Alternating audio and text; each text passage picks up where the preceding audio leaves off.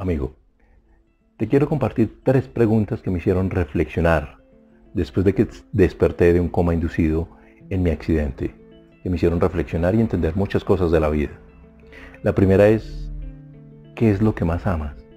Yo aprendí y entendí que lo que más amo es estar en mi familia, con mis amigos, rodeado de las personas que me quieren y me apoyan.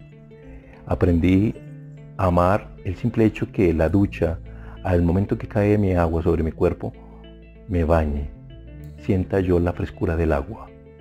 Aprendí a tener la sensibilidad por la naturaleza, pararme en el balcón, mirar el horizonte con mi esposa y ver las montañas como cambian de color a medida que pasa el día.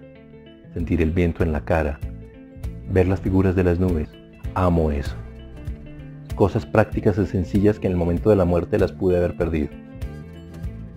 Una segunda pregunta es, ¿cuál es mi mejor talento?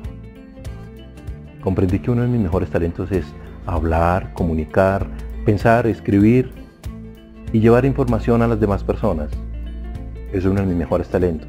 Y también otro de mis mejores talentos es mi bicicleta, el ciclismo, una pasión que llevo dentro, que se necesita disciplina, e-, esfuerzo, dedicación y también estudio. Ese es uno de mis mejores talentos también.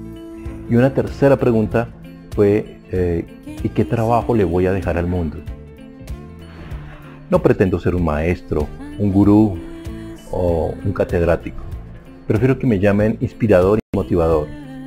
O quizás un mensajero llevando información de sabiduría.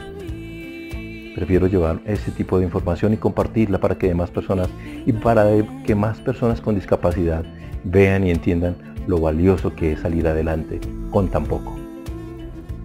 Tres preguntas que pueden cambiar la vida de una persona.